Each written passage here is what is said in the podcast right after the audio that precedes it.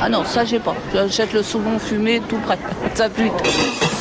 Piano et mandoline, la musique de la cuisine, Capucine Frère. Tout le monde sait que fumer du tabac est mauvais pour la santé. Mais si vous fumez du saumon, du filet mignon, des oignons, des graines de moutarde ou du beurre, vous allez vous régaler. Non, je m'embête pas du tout avec tout ça. Il y a des spécialistes pour ça. Ah, un fumoir, ça sert à faire fumer par exemple le saumon, même de la viande. On peut faire fumer de la viande, mais après c'est bon avec le saumon. Oui, ah oui, par contre, j'adore le saumon fumé. Je l'achète d'ailleurs chez quelqu'un qui fait son saumon fumé lui-même. Des fois, on l'achète, mais c'est très rare. Et d'autres fois, on le fait au fumoir. Et apparemment, les gens se régalent.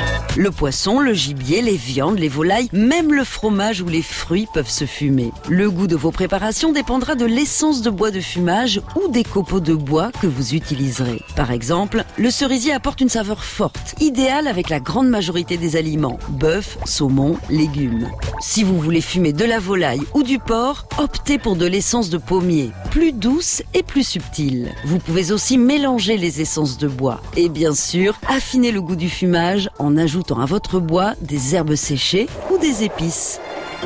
Entrons dans la cuisine du chef Mathieu Roux. Je vais vous expliquer comment faire un fumoir maison pour fumer par exemple du saumon. Donc il faut vous munir d'un grand saladier. Euh, une passoire en inox ce sera très bien, de façon à ce que ça puisse résister à la chaleur. À la fin du film euh, alimentaire et c'est tout ce qu'il vous faut. Donc vous mettez les herbes au fond du saladier, euh, le thym, le romarin, le laurier, la sauge, on peut mettre du foin aussi. Vous mettez le feu aux herbes et à ce moment-là vous avez votre saumon prévu au préalable dans la passoire. Vous mettez la passoire délicatement dans le saladier et là vous filmez l'ensemble donc de façon à ce que ce soit hermétique. Et le but c'est vraiment d'avoir cette fumée épaisse et c'est ça qui va fumer du coup le saumon. Après le fumage, recouvrez vos filets de poisson d'une huile neutre pour améliorer leur conservation. Vous pouvez aussi les attendrir et atténuer si besoin leur goût fumé en les faisant macérer environ une demi-heure dans du lait. Les saumons, merde. Allez, je suis en train de fumer la passoire.